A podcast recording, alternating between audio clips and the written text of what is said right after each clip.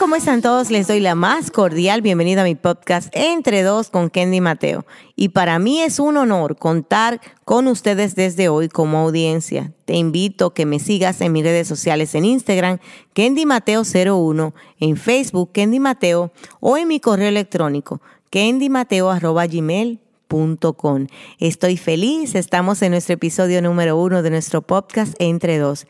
Entre Dos nace de la plataforma de la palabra de Dios, donde dice en Mateo 18:20 que allí donde estén dos o tres reunidos en su nombre, allí Él va a estar. Así que te invito a que seas partícipe de este sueño, en el cual estaremos juntos todos los miércoles dándote una palabra de aliento una palabra que te guíe, una palabra que te transforme, una palabra fresca, pero ante todo una palabra que te llegue al corazón.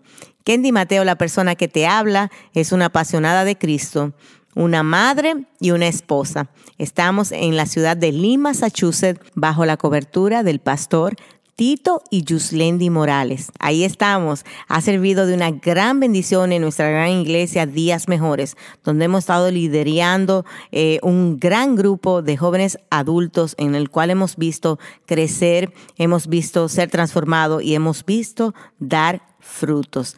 Ya dicho esto, realmente estoy muy contenta y vamos a lo que vinimos, como quien dice, a nuestro primer episodio donde vamos a estar hablando sobre la sabiduría. Hoy hay un tema muy importante que se encuentra en Proverbios 2 del 1 al, al 8.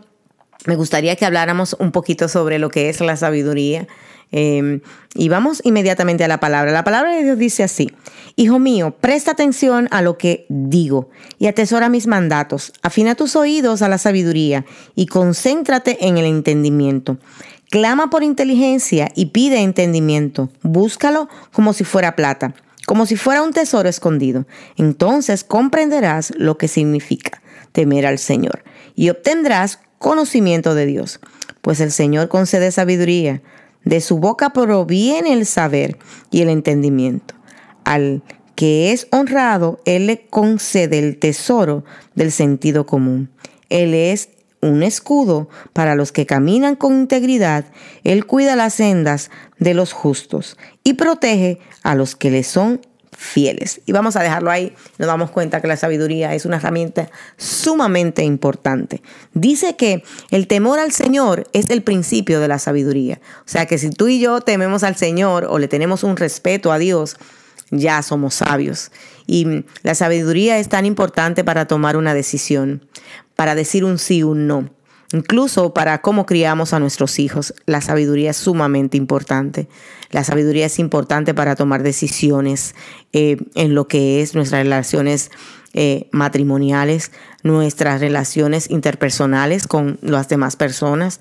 Eh, la sabiduría es importante para comenzar un negocio. La sabiduría es incluso importante para dar un consejo a un hermano, a un amigo. O sea que la sabiduría es esencial, eh, mucho más allá de que sabemos que para eh, tener eh, el entendimiento de la palabra, también vamos a necesitar que el Señor nos revele su sabiduría por medio del Espíritu Santo. Así que yo motivo a que hoy te tomes el tiempo para escudriñar esta palabra y nos damos cuenta que la sabiduría es un tesoro.